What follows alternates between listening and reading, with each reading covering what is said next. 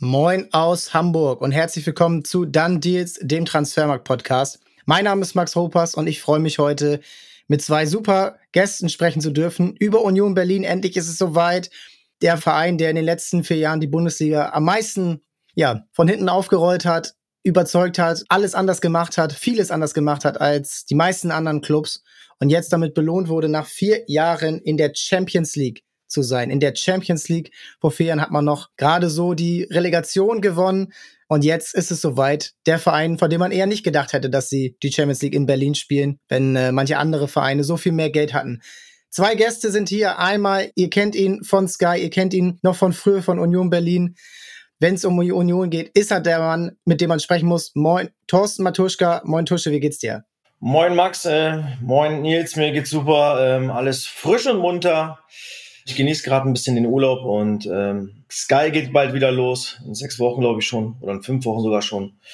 Und äh, mein Co-Trainerjob bei der VSG Klinik geht auch schon nächste Woche los. Von daher äh, genieße ich noch die freie Zeit. Schwer beschäftigter Mann und auch bei uns im Podcast von der Berliner Zeitung Nils Malzahn. Hallo.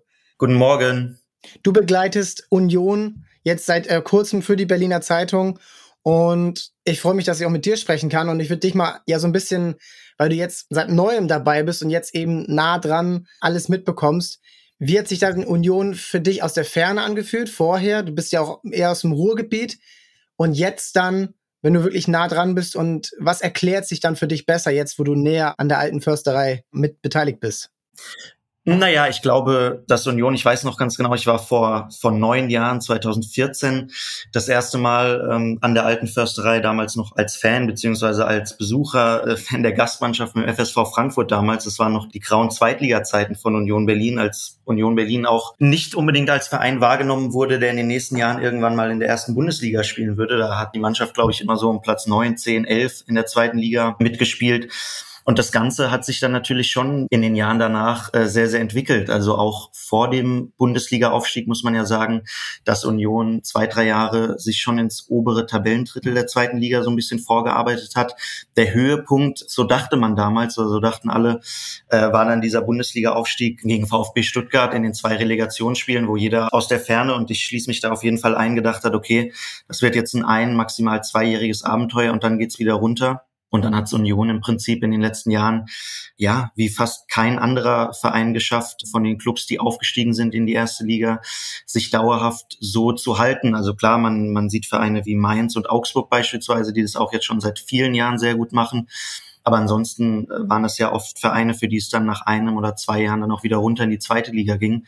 Und Union hat diese Steps geschafft, wie kein zweiter Verein, sich auch kontinuierlich immer weiter zu steigern und macht natürlich Riesenspaß dazu zu schauen. Tusche, wie hat sich das für dich entwickelt? Äh, früher noch selber gespielt bis 2014, jetzt als Mann nah dran an der Seitenlinie, sicherlich noch viele, die du im Verein kennst. Wie fühlt sich das für dich an? Und wenn du es vielleicht auf einen Punkt runterbrechen müsstest, was wäre der, warum Union das eben wirklich deutlich besser macht, gerade auch jetzt was Transfers angeht? Warum schafft Union das eben besser als die Vereine, die jetzt äh, Nils auch genannt hat? Also es fühlt sich ein Stück weit surreal an, das muss man ganz klar sagen. Ich glaube, da spreche ich für viele Union-Sympathisanten, äh, ähm, die sich das, glaube ich, so nie erträumt hätten, dass es äh, so weit kommt, dass man jetzt am 31. August bei der Champions League auch so, so dabei ist in einem von diesen vier Töpfen und ja, Champions League Fußball in Berlin mit Union Berlin gespielt wird, äh, wahrscheinlich ja im Olympiastadion, weil die alte Försterei wahrscheinlich es ja nicht funktionieren wird, was natürlich schade ist, aber das ist dann halt so. Aber ansonsten ist das ein äh, ja unfassbarer Weg, den Union Berlin dort äh, bestritten hat, den sie äh, gemeinsam äh, bestritten haben mit viel, viel Kontinuität. Ich glaube, das größte Faustpfand von Union Berlin, dass äh, dort äh, die handelnden Personen schon sehr, sehr lange äh, am Werk sind. Allen voran natürlich Dirk Zingler, seit 2004 den Verein übernommen als Präsident. Sicherlich immer den Traum hatte, mal Union in die Bundesliga zu führen, was man dann vor vier Jahren geschafft hat. Aber dass man jetzt das dritte Jahr hintereinander europäisch spielt, und die Champions League bestreiten darf, das ist einfach irre und, und kaum zu realisieren. Ich glaube, viele werden es erst wirklich am 31. August äh, richtig realisieren, wenn dann die Auslosung stattfindet, wenn dann die ersten hoffentlich drei unfassbare Kracher äh, nach Berlin kommen. Ich meine, Ich habe letztes Mal geguckt, das kann Man City, Real Madrid und AC Milan werden. Also, wenn man sich das vorstellt, ja, also das habe ich maximal vielleicht mal beim Fußballmanager auf dem Computer geschafft und habe mich da schon gefreut wie so ein Keks. Und jetzt ist das Realität und ja, da sieht man, was dieser Verein einfach für einen unfassbaren Step gemacht hat. Aber ja, mit Kontinuität, ohne durchzudrehen, äh, auch mal vielleicht ein bisschen längeren Atem zu haben um Dinge vorzubereiten. Und dann brauchst du natürlich immer noch ein bisschen Glück äh, bei, bei vielen Dingen, bei der Trainerauswahl, bei Transfers von Spielern. Ähm, und ich glaube, das hat Union äh, gerade mit Ost Fischer, auch mit Oliver Runert, mit den handelnden Personen, was den Kader dann betrifft, äh, glaube ich, ja, sehr, sehr gut getroffen. Und das Ganze, der Cocktail, äh, ja, bringt dann die Champions League nach Berlin, nach Köpenick, zu Union Berlin.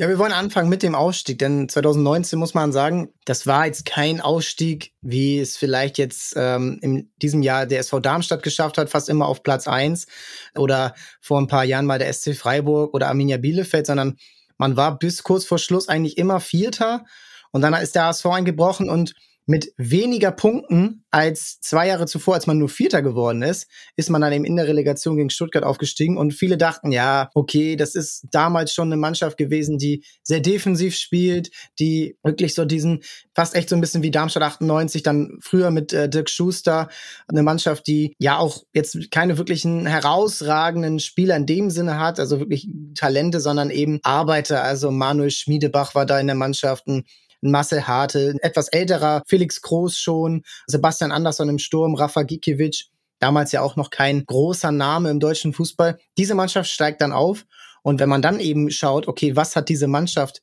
auch sich dann als ersten Schritt in der Bundesliga, weil da ist ja eigentlich schon wahnsinnig wichtig, dich gleich zu etablieren. Und da holst du dann Spieler, und das fand ich echt spannend, wen sie dort dann eben geholt haben. Also einmal Robert Andrich aus Heidenheim, Konkurrent, Uja, Ingwarzen und dann eben aber auch erfahrene Spieler wie ein Neven Subotic, ein Christian Gentner, die dann eben in diesen Verein kommen und direkt auch so ein bisschen Bundesliga-Standing mitbringen. Also Gentner ja direkt vom Konkurrenten aus der Relegation gekommen. Und damals wurde das so ein bisschen belächelt, so wie, was will man denn jetzt mit so einem 34-jährigen Christian Gentner? Aber wenn man heute liest, auch wenn er nicht die tragende Rolle auf dem Feld war, hat er sehr viel für die Mannschaft getan. Sehr wichtiger Charakter gewesen in der Kabine auch. Und ich finde, das ist schon so der erste Punkt, der sich so durch die nächsten vier Jahre zieht, dass eben immer diese Spieler geholt werden, die vielleicht nicht mehr top funktionieren bei den anderen, vielleicht nicht mehr Stammspieler sind, aber immer noch ein wertvoller Bundesligaspieler sein können. Vielleicht nicht für 34 Spiele mit 90 Minuten, aber punktuell und dann eben in der Kabine wichtige Punkte setzen. Hast du das auch Tusche auch so ein bisschen mitbekommen, dass so ein Gentner als Beispiel jetzt genau so ein Charakter war, vielleicht auch wie du es früher warst im gehobeneren Alter, der dann vielleicht nicht durch Leistung auf dem Platz, sondern eher durch Kommunikation die Mannschaft nach vorne bringt. Also ich glaube, du hast das sehr gut zusammengefasst, dass darauf äh, sehr, sehr geachtet worden ist, äh, immer noch dass die Charaktere stimmen, dass, dass die Mischung stimmt in, in, in der Mannschaft von Union Berlin. Und du brauchst natürlich dann als Aufsteiger äh, erstmal auch ein paar Jungs, die die Bundesliga kennen und können, ja. Und Gentner, ich glaube, der hatte bis zu dem Zeitpunkt schon über 300 Bundesligaspiele gemacht. Also, ja, Supotic wahrscheinlich über 200, ohne dass ich es jetzt genau weiß.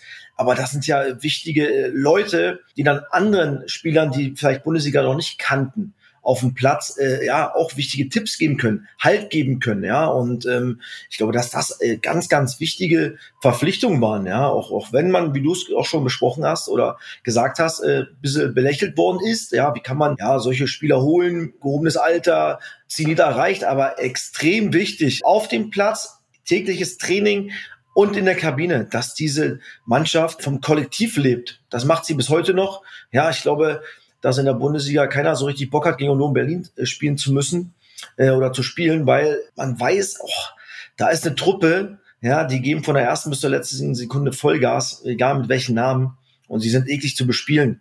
Und das hat äh, Union Berlin mit Ost Fischer, mit Oliver Runert äh, und mit den Spielern, die sie geholt haben, richtig gut den Spielern, die kommen, eingepflanzt, ja, dass man äh, vielleicht nicht die krasse Qualität hat, wie viele andere Bundesligisten, aber das hat ja nie was zu heißen. Das ist das Gute, dass oft Mentalität die Qualität schlägt. Und das hat Union Berlin, äh, ja, mit den Personen, die du gerade angesprochen hast, mit den zwei Spielern, gibt es noch viele, viele andere Beispiele, extrem gut hinbekommen. Und es hat immer funktioniert. Also die Gedanken, äh, die man hatte, ja, und, und äh, manchmal ein bisschen Fantasie mit gewissen Spielern, ist immer komplett aufgegangen.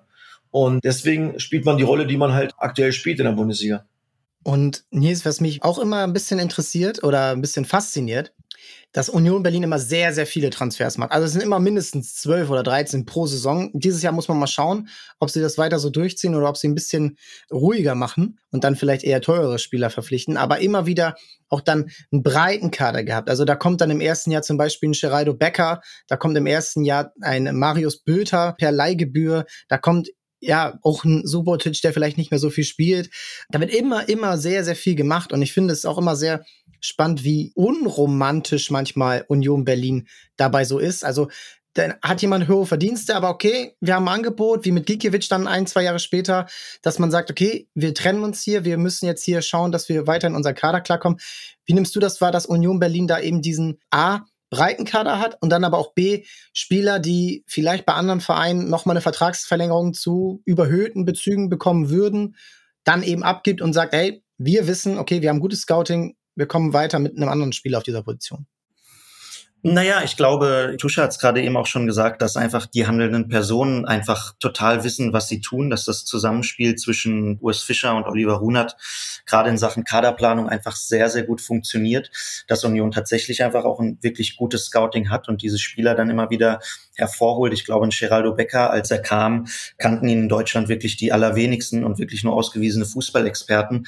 Und ich glaube, Max, du hast es ja eben auch schon angesprochen, diese kleineren Umbrüche, die jeden Sommer stattfinden, ich glaube, die sind letztendlich auch ein Zeichen dafür, dass eben einfach die Ziele, auch wenn das nach außen hin nicht so klar kommuniziert wird und auch jetzt der Zingler beispielsweise schon wieder gesagt hat, in der neuen Saison ist der Klassenerhalt das Ziel in der Bundesliga, dass diese Ansprüche halt, glaube ich, schon so ein bisschen gestiegen sind und dass dann auch Spieler, die eventuell nicht mehr die ganz große Rolle spielen. Ich meine, wir haben es jetzt gerade gesehen, vor, ich glaube, gestern hat Union Berlin dann den Michel-Abgang offiziell verkündet nach Augsburg. Paul Seguin wird jetzt wahrscheinlich zu Schalke gehen in die zweite Liga, dass diese Spieler, die eben nicht mehr so zum Zug kommen und eben wenige Einsatzminuten haben, dann auch so ein bisschen am Ende, ja, ich sag mal, hinten runterfallen, sich neue Aufgaben suchen müssen und das dann natürlich wieder durch Zugänge ersetzt werden muss. Und wenn man sieht, die letzten Jahre, dass es ja wirklich anhand des Tabellenplatzes auch immer nach vorne gegangen ist. Also du hast im ersten Jahr den Klassenerhalt gefeiert in der Bundesliga, dann hast du dich für die Conference League qualifiziert, für die Europa League, für die Champions League. Also ich glaube, Union ist der einzige Verein, der in diesen Jahren kontinuierlich immer einen Schritt nach oben gemacht hat. Das geht dann natürlich auch zulasten des Personals und du musst dich ja diesen Gegebenheiten dann auch irgendwie anpassen. Und ich glaube, das ist letztlich die Erklärung dafür, warum auch immer wieder so ein kleinerer Umbruch stattfindet und du nicht über drei, vier, fünf Jahre mit nahezu demselben Kader oder nur mit kleineren Veränderungen weiterspielst, weil sonst würde diese sportliche Entwicklung gar nicht so passieren. Ja, ich glaube, das sind zwei Punkte. Ne? Du hast einmal dieses Vertrauen in dieses langfristige wie mit Becker und dann hast du aber auch immer dieses, okay, bei manchen, da kann ich eben nicht mehr ins langfristige vertrauen, weil man vielleicht sieht, okay, auf der Position könnte uns jetzt in diesem Fall, was weiß ich, äh, ein Mikkel Kaufmann jetzt weiterhelfen, den man jetzt aus Karlsruhe verpflichtet. Günstiges Geld, eine Million Euro, sagt man, wo man jetzt sagt, okay, der hat in der zweiten Liga jetzt, natürlich, der war okay, der war gut, aber ist das jetzt ein Champions League-Spieler direkt? Weiß man nicht, aber vielleicht weiß Union da auch einfach mehr. Und das zieht sich ja auch dann durch so viele Transfers, dass man sich denkt, okay, der ist doch jetzt echt schon länger nicht mehr so wirklich auf dem hohen Niveau, was er vielleicht mal hatte. Aber Union vertraut diesem Spieler und da kommen wir noch zu einigen wichtigen Spielern. Also es gibt natürlich, ohne dir da vorgreifen zu wollen, auch Spieler und das ist ja irgendwie auch das Faszinierende, die sich jetzt über Jahre diesem Niveau irgendwie angepasst haben. Wenn ich da an Christopher Trimmel beispielsweise denke, absolute Vereinslegende mittlerweile, kam als, ohne das, das abwerten zu meinen, als ein durchschnittlicher Zweitligaspieler wahrscheinlich und hat sich diesem Niveau Niveau Stück für Stück angepasst. Jetzt hat er äh, im Saisonendspurt also ich weiß nicht, Spieltage 25 bis 31 irgendwie kaum mehr eine Rolle gespielt, hat nur noch auf der Bank gesessen, weil Juranovic im Winter verpflichtet wurde. Urs Fischer schmeißt ihn drei Spieltage vor Schluss wieder rein. Er spielt die letzten drei Spiele grundsolide, passt sich diesem Niveau einfach an und ist eben einer, der immer noch da ist. Genauso kannst du sagen, Robin Knoche, der als vermeintliches Auslaufmodell vielleicht irgendwann mal kam vom VfL Wolfsburg, den gar nicht so viele, glaube ich, auf dem Radar hatten und der bei Union jetzt, glaube ich, die Zeit seines Lebens hat. Einer der, der wichtigsten, wenn nicht der wichtigste Spieler. Und es gibt eben diese Leute, die sich auch diesem Niveau immer weiter anpassen und die sind dann immer noch dabei. Und die, die dieses Tempo vielleicht eben nicht in dieser Intensität mitgehen, die fallen dann nach und nach Jahr für Jahr hinten runter was aber ja ein gängiger Vorgang im Profifußball ist und jetzt kein großes Drama. Nein, auf jeden Fall. Natürlich und bei natürlich über 30 Spielern im Kader ist ja auch klar, dass sich da sicherlich immer fünf bis acht oder neun Spieler verändern wollen, weil sie einfach Fußball spielen wollen. Ja, wie zum Beispiel jetzt Sven Michel, äh, wie angesprochen, dass er vor zwei Tagen äh, nach Augsburg geht. Er hat das hier genossen. Es war für ihn eine Riesenchance damals von Paderborn zur Union zu kommen ähm, sportlich wie aber auch finanziell. Und jetzt will er halt, er ist 32, er will jetzt natürlich nochmal zwei Jahre, vielleicht so nochmal drei Jahre auf Bundesliga-Niveau spielen, Fußball spielen, weil er natürlich auch weiß, es wird halt schwierig bei Union Berlin, die Spielzeit zu bekommen, die er da wahrscheinlich in Augsburg bekommt. Ja, und äh, jetzt ist er, wie gesagt, schon 32 und jetzt will er einfach kicken. Und deswegen Paul Seguin genauso. Es gibt ja Levin Öztunali, es gibt, glaube ich, noch genug andere Beispiele, die sich dann natürlich verändern wollen, die sicherlich äh, Pantovic zum Beispiel, ja, der, der mal kurz eine gute Rolle gespielt hat, dann halt nicht mehr, das sind dann halt so Dinge. Das müssen die Jungs ja auch entscheiden. Okay, versuche ich mich dann durchzubeißen und vielleicht kriege ich noch meine Chance, ja, äh, weil vielleicht ein Spieler, der gerade vor mir ist, sich verletzt äh, und ich bin halt dann in dem Moment da. Oder sage ich, komm, nee, das war, ich habe es probiert, es hat halt nicht funktioniert und ich gehe jetzt einen anderen Weg. Und ist ja ähnlich wie Geraldo Becker. Ich meine, der hat die ersten anderthalb Jahre auch nicht die Rolle gespielt. Ja, ich meine, da war Max Kruse und Avoni da, die, die da vorne einfach nicht wegzudenken waren. So Avoni äh, verkauft, Max Kruse verkauft und dann ist Becker halt da und ist in die Rolle reingeschlüpft. Und sicherlich wird Geraldo Becker auch versuchen, diesen Sommer ja, vielleicht nochmal einen anderen Weg zu gehen. Ich glaube, sein großer Traum ist England. Ähm, ich glaube, dann kann Union auch nochmal richtig gutes Geld generieren, weil er kam ablösefrei aus Holland. Und wenn du jetzt nochmal 15 plus Millionen für ihn bekommst, ist das halt auch wieder ein unfassbarer Deal. Das ist wie Avonie, den du für 8,5 gekauft hast und ein Jahr später für 20,5 verkauft hast. Also man muss ja auch, auch Union bedenken, dass man natürlich auch Geld generieren muss weil natürlich es immer noch Schulden gab. Ich glaube, jetzt mit der Champions League wird sicherlich finanziell eine andere Situation herrschen, dass man äh, jetzt auch mal Geld hat auf dem Festgeldkonto. Und äh, man hat ja mit Juranovic auch schon angesprochen, ja gesehen, dass man auch mal 8,5 Millionen für einen Abwehrspieler bezahlen kann. Ja, klar, du hast 5 Millionen für Riasson bekommen, aber du hast innerhalb von anderthalb Tagen einfach mal Juranovic aus dem Hut gezaubert, weil Riasson durch die Ablöse, feste Ablöse nach Dortmund gewechselt ist, glaube ich, 28. Januar, 29. Januar. Und du holst dann mal kurz Juranovic. Also man sieht schon, was möglich ist. Ja, aber diese ganzen Beispiele, das ist halt normal, wenn du 30 plus Spieler hast in der Saison, die du aber auch brauchst, wenn du auf drei Hochzeiten tanzt, ja. Und das war die letzten Jahre mal so. Du warst letztes Jahr im Viertelfinale Pokal, du warst ja das Jahr davor im DFB-Pokal Halbfinale, plus Euroleague oder, oder Conference League, die du überstanden hast. Ja, und dann brauchst du halt so einen großen Kader, damit du halt mal, ja, gewissen Spielern mal eine Pause geben kannst und andere reinwerfen kannst. Und das muss man ja auch Urs Fischer lassen. Das macht er halt überragend, nicht? Also, da spielen manche Jungs drei, vier Wochen gar keine Rolle, sind auf der Tribüne und er wirft sie rein und die Jungs funktionieren. Und, und das ist, glaube ich, äh, ja, ein Talent, was Urs Fischer hat, mit dem Trainerteam drumherum, dass man alle irgendwie bei Laune hält und allen das Gefühl gibt, ey, du gehörst zu dieser Gruppe, auch wenn du gerade mal vielleicht drei, vier Wochen nicht die Rolle spielst, die du gerne hättest. Und das Ganze ist dann halt schon sensationell und deswegen wird es immer wieder, glaube ich, diese 10, 12 Abgänge äh, pro Saison geben. Und dass es ja auch für viele Spieler ein Glücksfall ist, ist ja klar. Also das, was du ansprichst, dieser breite Kader, du kannst trotzdem von dem profitieren, wie eben ein Sven Michel. Wenn man dem vor einem Jahr oder anderthalb Jahren, wo er gewechselt ist, gesagt hätte, in anderthalb Jahren spielst du bei Augsburg, verdienst das und das, was du jetzt verdienst und wirst wahrscheinlich da deine Spielzeit bekommen, ja, da hätte er sofort unterschrieben. So, und jetzt hat er halt diesen Umweg Berlin gemacht und dann nimmt das halt an. Und für Spieler wie ihn, aber auch jetzt ein Kevin Behrens, der. Wollte ich gerade sagen, Behrens, sehr gut. Also er hat acht Tore ja, geschossen, zweitbester Torschütze. Wer hätte das gedacht vor drei Jahren oder vor vier Jahren, wo er noch in Sandhausen gespielt hat? Niemand, ich glaube, nicht einer hätte gesagt, dass der Junge mal Bundesliga spielt und jetzt vielleicht nächste Saison Champions League spielt. Also er wahrscheinlich vielleicht auch nicht, ja.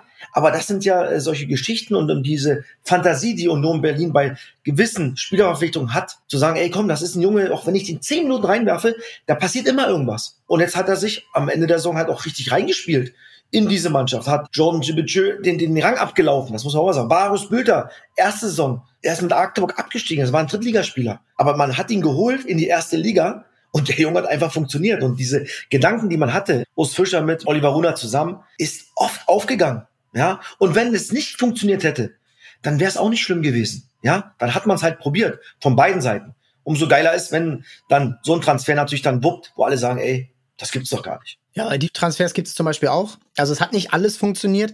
Man kann sich das zum Beispiel mal erlauben, wie du sagst, dass ein Loris Karius jetzt nicht irgendwie funktioniert hat oder ein Rick van Drongelen, für den man noch Ablöse bezahlt hat oder eben ein Levin Öztunali, der jetzt aus meiner Sicht oder Kevin Möwald, die nicht diese entscheidende Rolle, die sie sich auch vielleicht selber erhofft haben, spielen konnten. Aber es geht halt weiter und das Team beziehungsweise der Verein geht immer den Schritt vor und jetzt nicht undankbar den Spielern gegenüber, aber es ist halt nicht diese Romanze, die die man sich manchmal vielleicht woanders vorgaukelt, sondern es wird gesagt, ey, okay, du hast hier eine Ausstiegsklausel. Bestes Beispiel ist für mich Riasson, dass man ihm überhaupt eine Ausstiegsklausel im Winter einberaumt, dass man ihm die gibt und dass er die ziehen kann im Winter, wo man ja genau wie du sagst, ähm, Spieler aus dem Hut zaubern muss und sie das dann auch schaffen, weil sie ihrem Scouting vertrauen, ihrem Kaderplan, ihrem Verhandeln.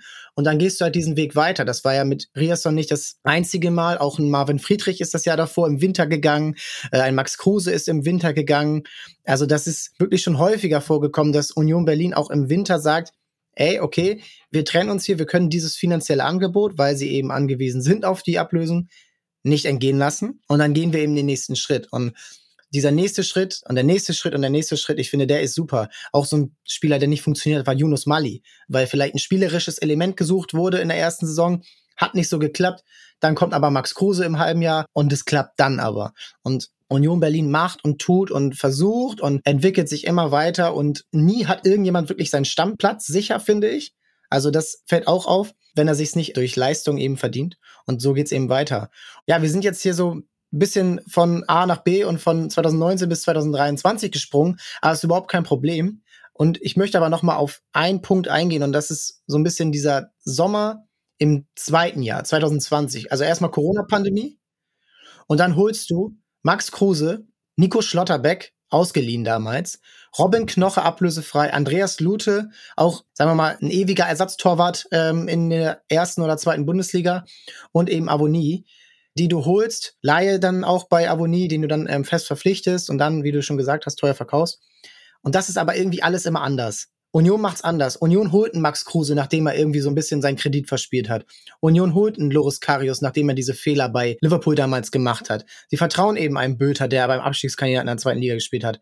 Robin Knoche, der hat noch ja was im Köcher. Und was macht er? Spielt fast jedes Spiel seit drei Jahren. Und in den drei Spielen, wo er nicht spielt, verliert Union. Und er ist so wichtig für diese Mannschaft.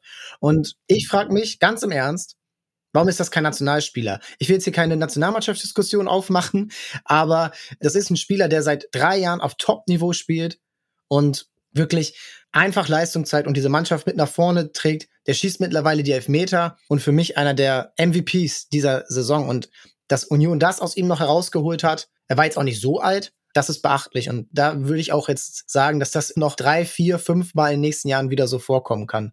Wenn ihr jetzt auch mal auf die Personen Kunert, Fischer, aber auch Zingler als Präsident eingeht, Gibt es bei denen so im persönlichen Austausch mal was, wo man sagt, ah, okay, und das ist der Grund, warum er eben genau solchen Spielern vertraut oder warum die im Verbund solchen Spielern vertrauen, die vielleicht woanders keine Chance bekommen?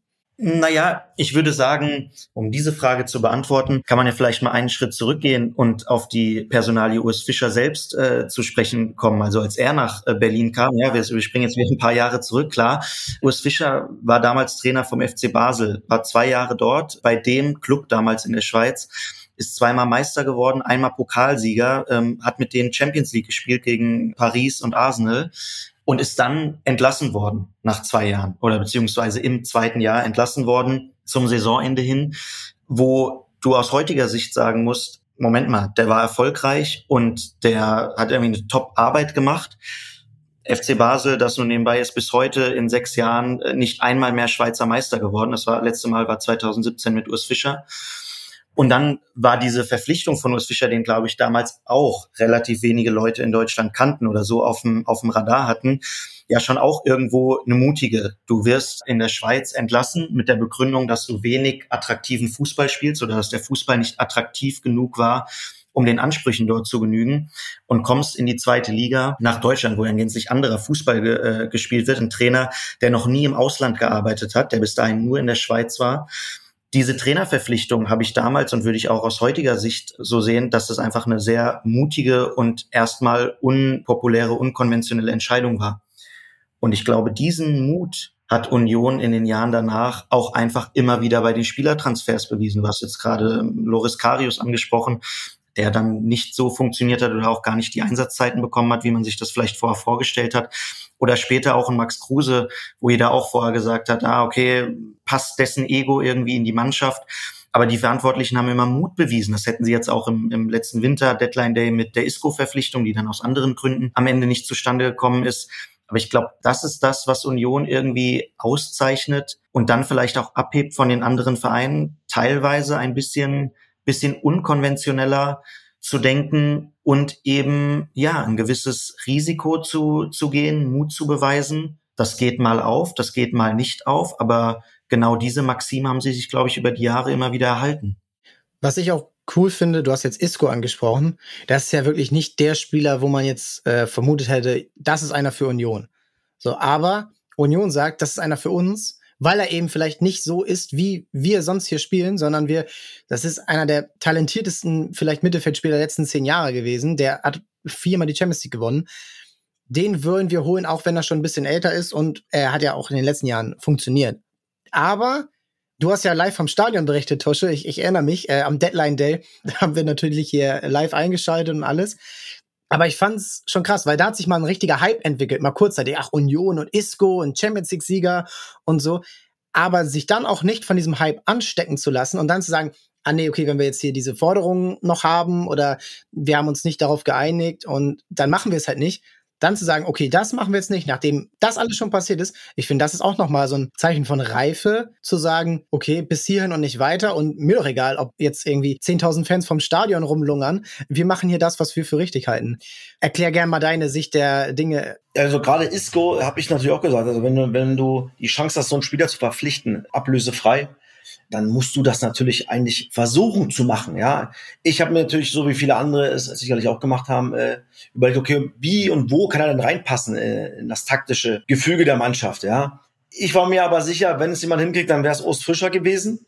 Ja, mit der Mannschaft zusammen. Die Mannschaft wurde übrigens auch gefragt, ob sie diese Verpflichtung gut fänden, ja, zumindest äh, was den Mannschaftsrat betrifft, was auch nicht normal ist im Bundesliga-Alltag, in, in den anderen Bundesliga-Mannschaften. Auch Oliver Runert immer wieder Neuverpflichtungen bevor sie publik werden, der Mannschaft sagt, ja, in der Kabine, wir holen den und den Spieler. Also das ist für mich auch komplett neu gewesen.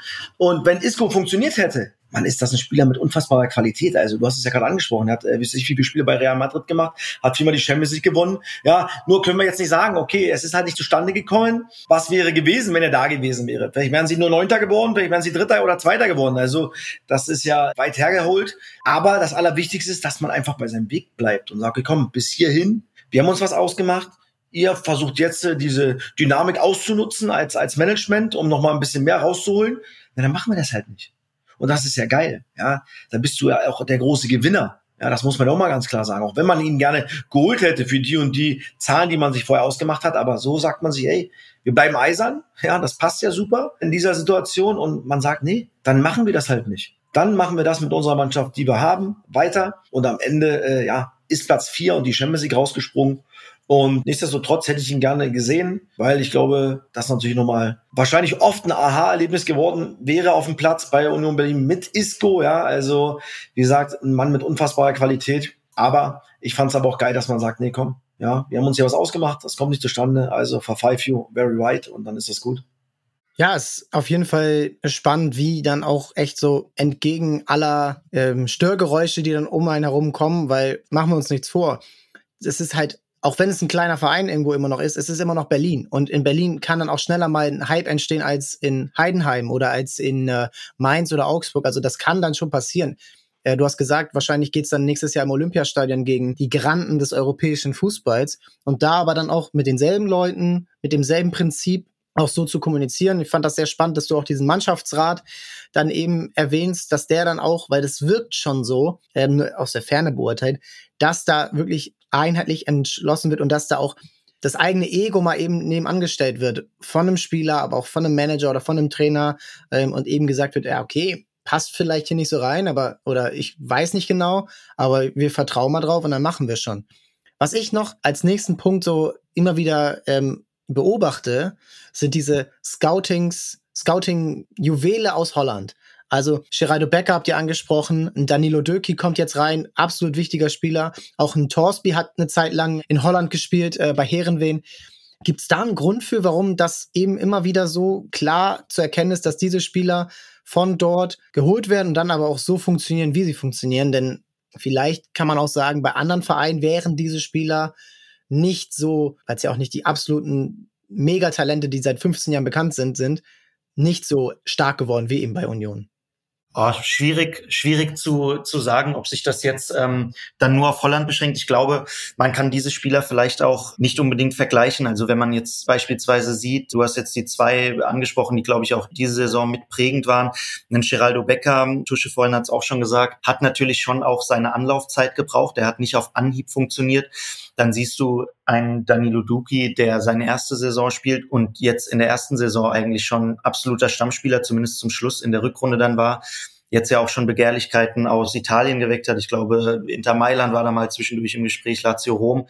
Der Einzelfall ist da, glaube ich, immer, steht da immer so ein bisschen im Vordergrund und ob das Scouting jetzt dort besonders, äh, besonders gut funktioniert oder nicht, vermag ich jetzt nicht zu sagen. Aber zumindest äh, kann man sagen, über kurz oder lang, bei Morten Torsby muss man noch ein bisschen abwarten, denke ich, wie, wie er sich äh, noch entwickelt bei Union.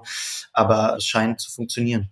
Also ich glaube nicht, dass es äh, explizit was mit Holland zu tun hat, äh, was das Scouting betrifft, sondern es geht darum, okay, welche Fähigkeiten haben denn die Spieler, die ich für mein Spielsystem brauche in dieser Mannschaft. Und da war natürlich Geraldo Becker damals in Holland natürlich mit seinem unfassbaren Speed äh, prädestiniert für das Spiel von Union Berlin.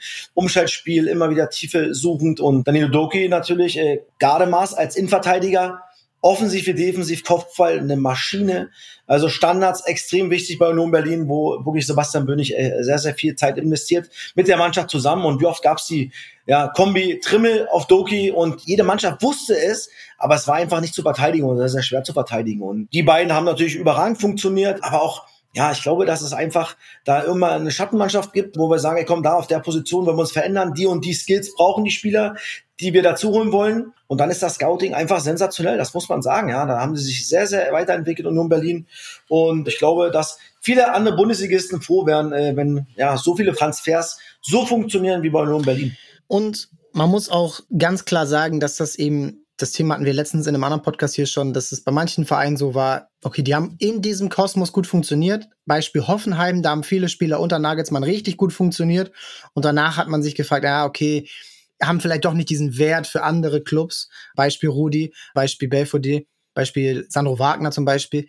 Bei Union ist aber so, Robert Anrich funktioniert bei Bayer Leverkusen, Riasson funktioniert bei Borussia Dortmund, Ivoni funktioniert in der Premier League. Also das ist das höchste Regal, was eigentlich möglich ist.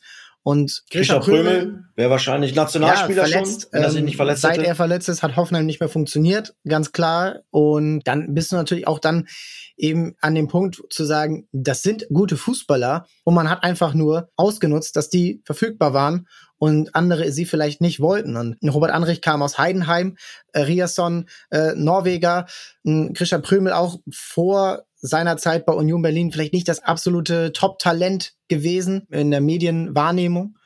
Und das wird halt immer weiter so durchgezogen. Und ich finde, da geht man jetzt auch schon den nächsten Schritt. Jetzt ein Diogo Leite für 7,5 Millionen Euro zu verpflichten, das ist schon mal eine neue Summe. Du hast Juranovic angesprochen, 8,5 Millionen Euro.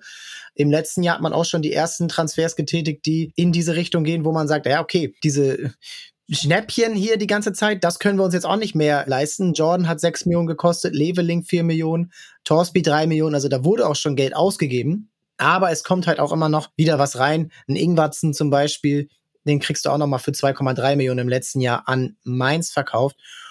Und dann ist man ja auch ganz klar dabei, dass man immer wieder auch mittlerweile Spieler von der direkten Konkurrenz verpflichtet, die Stammspieler sind oder die nah dran sind. Also man nimmt jetzt nicht nur eben die, die nicht mehr gebraucht werden. Yannick Haberer zu verpflichten, ist ein ganz klarer Schritt in Richtung europäischer Kandidat. Ein Freiburg könnte sicherlich Yannick Haberer immer noch gebrauchen. Das zeigt auch, dass Spieler dorthin wollen. Und da würde mich jetzt mal interessieren, Robin Gosens ist jetzt, ist jetzt zum Beispiel im Gespräch, vielleicht ein bisschen zu teuer, aber Nationalspieler auf der Position international gefragt. Und diese Spieler kommen jetzt für Union Berlin in Frage und Union Berlin kommt auch für diese Spieler in Frage. Wie ist es das jetzt so, wenn man auch nah dran ist, dass sich so vielleicht so ein bisschen das Standing auch erweitert hat in Richtung, okay, wir sind eben nicht mehr nur dieser, dieses gallische Dorf und das deutsche Atletico Madrid, sondern wir sind hier ähm, ein Verein, der sich dauerhaft eben in den Top 6, Top 7 in Deutschland etablieren will und kann. Ja, also Spieler bekommen das ja mit. Spieler bekommen das ja mit. Die beschäftigen sich ja vor einem Vereinswechsel mit dem Club, wo sie hinwollen. Und du hast bei Union einfach A, diesen sehr, sehr, sehr durchschlagenden Erfolg der letzten Jahre. Also du weißt, wenn du zur Union Berlin kommst, dann spielst du sehr wahrscheinlich erfolgreichen Fußball mit der Erfahrung der letzten Saisons. Und ähm, ich glaube, was einfach auch noch ein riesiges Faustpfand ist, was Union Berlin hat, was immer so ein bisschen vergessen wird, das wird äh, Tusche wahrscheinlich dann noch, noch viel mehr bestätigen können als ich, weil er selbst Spieler war. Du hast diese unfassbare Stimmung im Stadion. Du weißt, jede Woche oder jede zweite Woche ist da richtig Bambule an der alten Försterei. Du hast Fans, die die Mannschaft pausenlos unterstützen. Ich habe das in noch keinem Stadion in Deutschland gesehen. Noch nie ein Pfiff gehört, noch nie irgendwelche Fans, die geboot haben, sondern da ist wirklich bedingungslose Unterstützung von Minute eins bis Minute 90. Wie Union das hinbekommt, in diesem Fan-Dasein wirklich immer komplett positiv zu sein und komplett die Mannschaft und auch die einzelnen Spieler zu supporten, finde ich auch, ist wiederum eine Faszination für sich. Aber ich glaube tatsächlich, dass es wirklich dieses Zusammenspiel von Fans, Stimmung, Verein und eben diesem sportlichen Erfolg ist, was Union Berlin für potenzielle Neuzugänge eben so interessant macht. Und äh, Max, du hast jetzt gerade Robin Gosens äh, angesprochen, ob er kommt oder nicht, sei letztendlich mal dahingestellt. Aber das ist auch so ein Typ, der, glaube ich, auch sehr von seinen Emotionen lebt, äh, klaren Aussagen.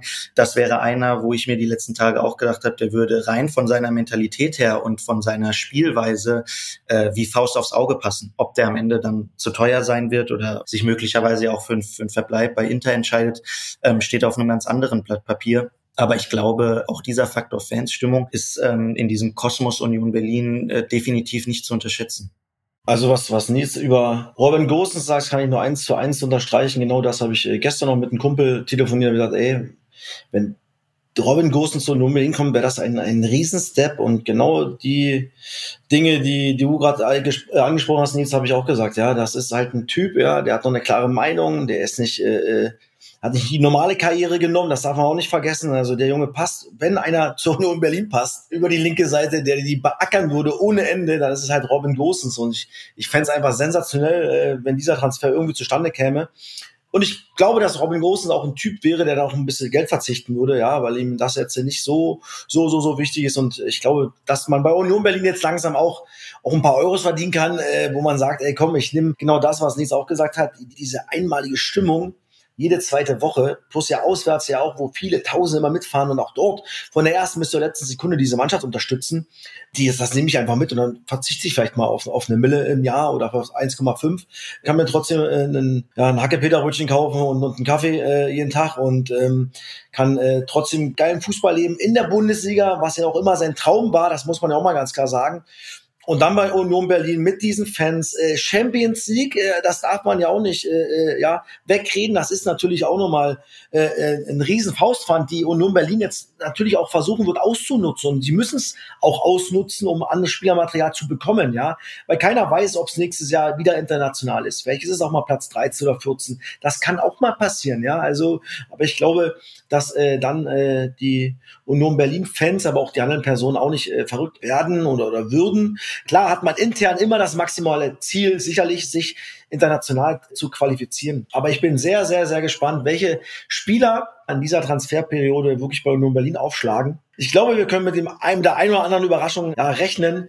Und Robin Gosens wäre halt ein Riesenbrett, ja, für Union Berlin, aber auch für die Außendarstellung, ja. Wenn du einen aktuellen Nationalspieler verpflichten könntest von dem Champions League Finalist Inter Mailand, also, wow, das wäre geil und, äh, ja, dann machst du mit dieser Champions League Qualifikation sowieso als Verein einen riesen Step nach vorne. Ja, was das für diesen Verein bedeutet, äh, diese finanziellen Einnahmen plus Prestige, dass du dich auf dieser ganz großen Bühne international äh, ja, präsentieren darfst, ist einfach geil. Und wenn es Olympiastadion wird, dann wird es wahrscheinlich dreimal ausverkauft sein. Und dann wird äh, dieses Stadion rot-weiß sein und äh, ja, Stimmung wird dort trotzdem äh, sein, was äh, viele Spieler von anderen Vereinen wahrscheinlich so noch nicht erlebt haben. Das ist natürlich ein wahnsinnig krasses Achievement für diesen Verein und jetzt auch, es wird ja dann eh bald im Olympiastadion gespielt, wenn das eigene Stadion umgebaut wird, weil man größer wird. Also jetzt kommen eben genau diese Punkte, wo viele Vereine in der Vergangenheit auch schon mal sich verhoben haben. So, jetzt kommen natürlich die Berater an und ach so, ihr spielt Champions League, ja, dann hätte ich aber gerne vielleicht ein faires Vertrag mit der und der Summe und einem Handgeld. Und da gibt's jetzt natürlich dieses, jetzt ist Geld da, jetzt muss man damit umgehen. Also Werder Bremen ist für mich so ein Beispiel vor jetzt 10, 12 Jahren, wo das erste Mal wirklich Geld da war, wo man dann zum Beispiel Diego verkauft hat, da hat man dann die Fehler begangen. Da hat man dann mit diesem Geld nicht das Richtige angestellt. Dann kam das Stadionumbau dazu. Das geniale Beispiel ist ja Alemannia Aachen mit ihrem neuen Stadion und danach nie wieder Profifußball gespielt. Aber so weit wird's nicht kommen, bin ich mir ziemlich sicher. Aber jetzt kommen natürlich diese Punkte, wo man eben ganz neue Verhandlungen hat. Du holst jetzt nicht mehr Rick van Drongelen vom HSV, der dort nicht mehr wirklich gebraucht wird und der küsst dir die Füße, dass du ihn verpflichtest, sondern eben, du musst jetzt Robin Gosens verpflichten, der auch andere Angebote vielleicht haben wird. Und was gibt euch das Vertrauen, dass diese handelnden Personen jetzt auch in diesem neuen Level wieder die richtigen Entscheidungen treffen werden, unabhängig davon, dass man Champions League spielt oder trotzdem, dass man Champions League spielt, trotz diesem Hype, der kommen wird, da können wir uns alle sicher sein, diese drei Spiele, die du angesprochen hast, egal gegen wen, auch gegen Ferencvaros Budapest, werden ausverkauft, werden absolutes äh, Happening in der Hauptstadt sein. Deswegen, was gibt euch das Vertrauen, ähm, dass dort weiterhin korrekt gehandelt werden wird? Also ich ich glaube, wenn ich anfangen darf, äh, dass die handelnden Personen, Oliver Runert äh, mit Dirk Zingler, ich bin jetzt, bei solchen Transfers müssen ja viele Menschen was unterschreiben und, und, und, und äh, das Go geben. Ich glaube, dass sie nicht von ihrem Weg abbrechen oder wegkommen werden, irgendwas Verrücktes und was, was äh, ja, Risikohaftes zu machen, was das Finanzielle betrifft. Du musst jetzt natürlich aufpassen, du hast natürlich ein gewisses Gehaltsgefüge in der Mannschaft. Ja, jetzt kriegen die Jungs natürlich auch mit, jetzt kommt vielleicht der Spieler, der Spieler, der Spieler. So, da musst du, glaube ich, auch versuchen, die Waage zu los, halten. Genau. Natürlich musst du auch einen Step nach oben gehen. Das ist dann halt nun mal so, weil, genau was du ansprichst, Berater kommen. Du beschäftigst dich mit ganz anderen Spielern, die halt eine andere, ja, Qualität haben, sicherlich, aber einen anderen Markt dann haben, ein anderes Gehaltsgefüge kennen. Und trotzdem muss es irgendwie zur Union Berlin passen. Und ich glaube, nur, nur wenn das alles passt, wird dieser Transfer zustande kommen. Ich glaube nicht, dass man jetzt irgendeinen Spieler fünf Millionen Euro im Jahr äh, geben wird, nur damit man ihn halt unbedingt verpflichtet. Das kann ich mir nicht vorstellen. Das ist, glaube ich, nicht der Weg von Union Berlin. Und ähm, von der wird man auch da wieder ja merken, wenn Spieler für Union Berlin auf Geld verzichten, hat man ja charakterlich eigentlich schon mal äh, ja was richtig Gutes verpflichtet, ja, weil die meisten wollen ja von seinem Geld, was sie vielleicht mal irgendwann verdient haben, äh, nicht mehr runterkommen, vielleicht doch mal immer noch mal einen Step nach vorne kommen. Und wenn man halt, äh, wie gesagt, zum Beispiel, bleiben wir mal bei Gosens, wenn man den kriegt, der wird sicherlich auf Geld verzichten müssen, aber da weiß man, ey, der passt einfach dann zu unserem Verein, der identifiziert sich mit unserem Weg, ja, wir haben unsere Grenzen, die akzeptiert er, er geht das ein und dann kann man solche Spieler verpflichten. Und dann hat man, glaube ich, auch weniger Bauchschmerzen. Ich glaube, du hast, also um nochmal auf deine Ausgangsfrage zurückzukommen, was einen optimistisch macht oder glauben lässt, dass das auch diese Transferperiode funktionieren wird. Ich glaube, dass diese Unaufgeregtheit und diese Bodenständigkeit ähm, wirklich ein ganz, ganz wichtiger Faktor ist. Also ich habe selten auch einen, einen, einen Trainer im Profifußball erlebt, wie Urs Fischer, der so klar bei sich ist, so unaufgeregt, immer wieder Dinge, die eventuell schwierig werden könnten, auf ganz, ganz sympathische Art und Weise irgendwie abmoderiert und von der Mannschaft irgendwie weghält. Oliver Ruhn hat ganz genauso sehr, sehr unaufgeregt in allem, was er macht. Klar wird diese Transferperiode Union vor eine Herausforderung stellen, die sie so noch nie hatten, weil sie plötzlich mit Geld irgendwo umgehen müssen, was sie so noch nie zur Verfügung hatten. Aber ich mache mir da aufgrund dieses Zusammenspiels auch zwischen Oliver Hunert, äh, Urs Fischer, Dirk Zingler, was irgendwie sehr, sehr ruhig und, und auch auf eine Art und Weise besonnen wirkt, eigentlich wenig Gedanken, dass da jetzt irgendwie Geld verjubelt wird, was ihnen dann irgendwie ein Jahr später oder auch auf, auf mittel- und langfristige Sicht nochmal auf die Füße fallen könnte. Was für Spieler braucht Union jetzt, um den nächsten Schritt zu gehen? Also welchen Spielertyp? Es wird zum Beispiel Marvin Duksch gehandelt, der finde ich, der legitime Nachfolger von Max Kruse wäre. Beide Bremer Vergangenheit, beide äh, einen starken linken Fuß auch. Ähm, ich glaube, oder Dux hat auch relativ beidfüßig auch, wenn mich nicht alles täuscht. Beweglicher Spieler, hängende Spitze, nicht den leichtesten Karriereverlauf. Wäre das einer, den man äh, gebrauchen könnte? Oder habt ihr noch andere Namen im Sinn, die genau jetzt auch zur Union passen und dann aber auch trotzdem den Verein auf eine nächste Stufe heben könnten? Ach, ich glaube, es geht gar nicht so sehr um, um, um die konkreten Namen. Marvin Duksch hast du angesprochen, genau, da, da gab's äh, äh, dieses Gerücht. Weiß jetzt gerade ehrlicherweise gar nicht, wie sein, wie sein vertraglicher Stand bei Werder Bremen ist. Ähm, Ausstiegsklausel ist ausgelaufen jetzt für 7,5 Millionen, das heißt, es müsste jetzt frei verhandelt werden. Also könnte natürlich sein, ich könnte mir Marvin Duksch bei Union Berlin sehr gut vorstellen. Ich glaube aber, dass es, wie gesagt, gar nicht so sehr auf den, den Namen ankommt, sondern vor allem so auf diese Spielweise, sich wirklich komplett in dieses Mannschaftsgefüge auch wirklich einzuordnen, einzufügen, weil bei Union ist auch im fünften Jahr in der Bundesliga immer noch die Mannschaft der Star. Das muss man halt ganz, das ist eine sehr, sehr abgedroschene Phrase, aber bei Union stimmt es halt tatsächlich. Ich glaube, du brauchst Charaktere, die wirklich bereit sind, sich für diese Mannschaft aufzuopfern und ihr persönliches Ego hinten anzustellen. Und dann, glaube ich, wird einfach auch sehr, sehr viel davon abhängen, welche Spieler tatsächlich noch gehen werden. Also gerade jetzt, im, wenn wir beim Mannschaftsteil irgendwie Sturm bleiben, dann steht und fällt sehr, sehr viel einfach auch damit, ob Geraldo Becker tatsächlich in die Premier League geht oder ob er am Ende sagt, hey, dieses Jahr Champions League, das würde ich schon noch gern irgendwie, äh, irgendwie mitnehmen bei Union. Ne? Das ist ja derzeit so, äh, zumindest mein Kenntnisstand noch komplett offen. Und daran wird sich dann auch so ein bisschen was orientieren. Dann hast du im Sturm einen Kevin Behrens, der verlängert hat und definitiv bleibt. Du hast jetzt einen Mikkel Kaufmann verpflichtet. Du hättest dann in diesem Fall immer noch einen Geraldo Becker. Jordan Sibachö wird nicht nach einem Jahr äh, schon wieder gehen, dann bist du da eigentlich schon wieder ganz gut aufgestellt. Also ich glaube, es wird sich sehr, sehr viel einfach auch orientieren daran, wer den Verein noch verlassen wird in diesem Sommer. Ja, kann ich äh, Nils nur eins zu eins zustimmen. Ja, dass es äh, immer davon abhängig ist, äh, wer hat denn was vor von den Spielern, die Vertrag haben? Und dann musst du ja immer handeln müssen, ist ja ganz klar. Und was kannst du denn noch unabhängig von der Einnahme der Champions League äh, noch an, an Transferlöse generieren? Ja, und dann wird trotzdem auch dort gut und vernünftig verpflichtet und in Steine und in Beine äh, investiert. Ich glaube, das ist das Allerwichtigste. Ja, und man sieht jetzt ja auch schon, Alex Kral ist verpflichtet ja über diese Sonderregelung, weil er in Russland Vertrag hatte. War ich jetzt bei Schalke kein großer Fan von. Aber ich kann mir super vorstellen, dass der bei Union Berlin top einschlägt und man sich in einem Jahr denkt, wow, alles klar, okay, ein Spieler mit Champions League Niveau.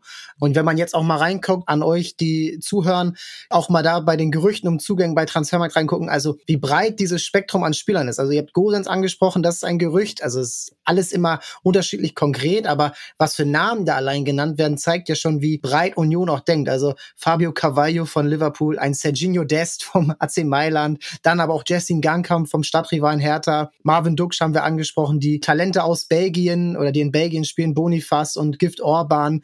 Also das ist schon echt ganz schön breites Spektrum. Auch ein Ismail Jakobs zum Beispiel, der bei Monaco spielt, auch ein Spieler, der seine Bundesliga-Vergangenheit hat, der vielleicht so ein bisschen weg vom Radar ist, wo es vielleicht nicht dieses absolute Wettbieten gibt. Das ist jetzt zum Beispiel ein Spieler, der auch aus meiner Sicht weiterhelfen würde.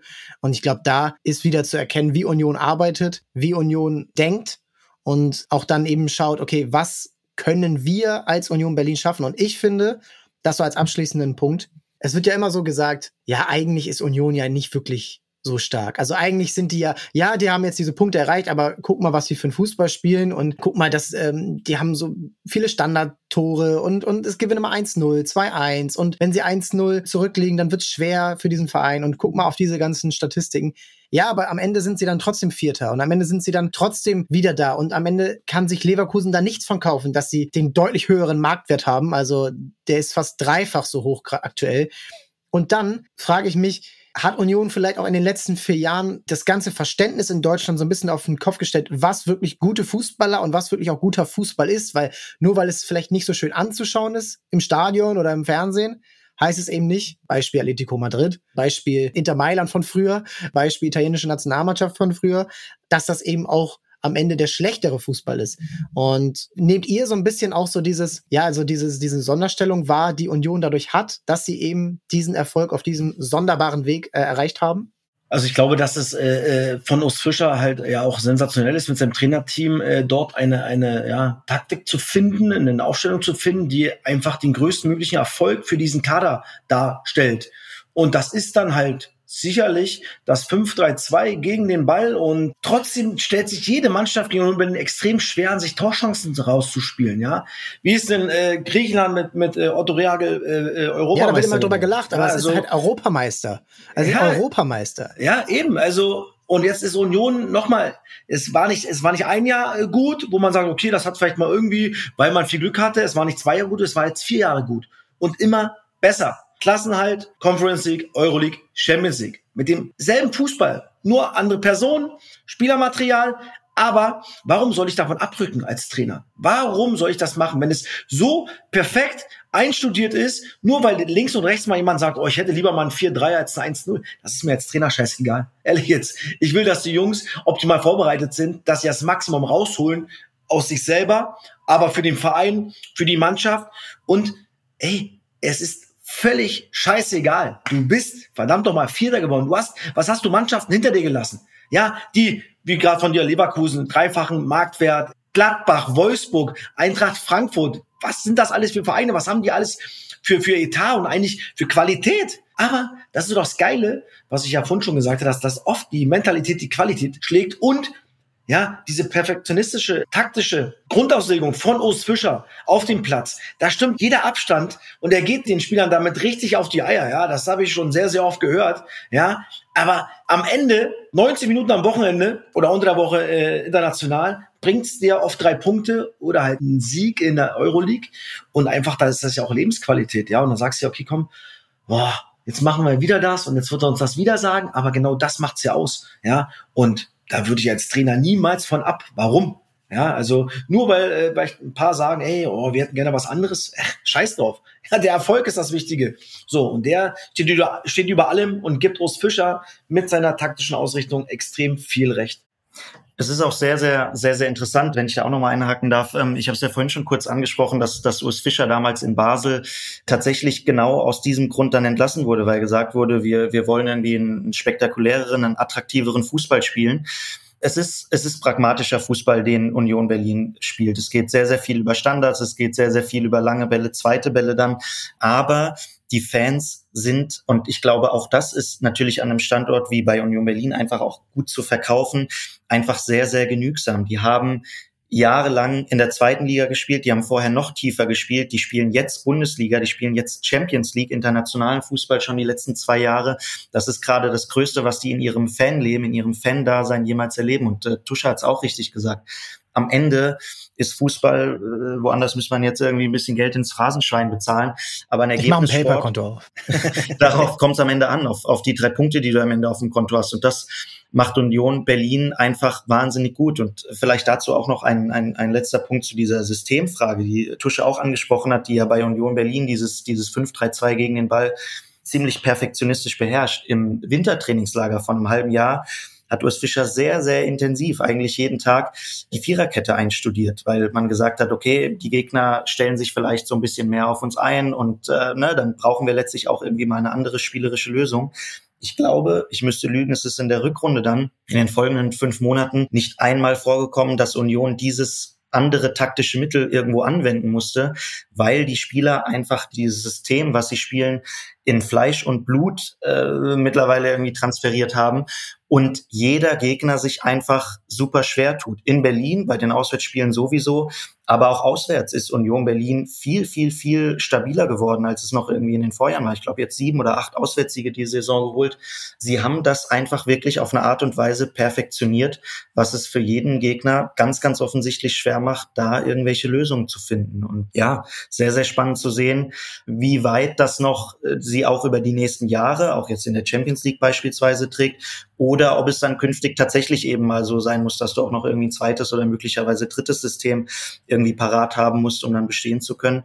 Aber äh, für den Moment ähm, ist es erfolgreich so, wie es ist und das ist alles, was zählt. Du sprichst es an, das ist in Fleisch und Blut das System. Aber was ich eben so spannend fand gerade, Urs Fischer denkt auch da jetzt nicht wieder drüber nach, sondern macht sich Gedanken, wie können wir vielleicht, wenn das irgendwann nicht mehr funktioniert, uns anders ausstellen und dann wird sich vielleicht auszahlen, dass er schon die Viererkette im Trainingslager trainiert hat, auch wenn er sie nie hat auf dem Feld dann aufgestellt, aber es kann jetzt in der Champions League sein, dass es dann funktioniert.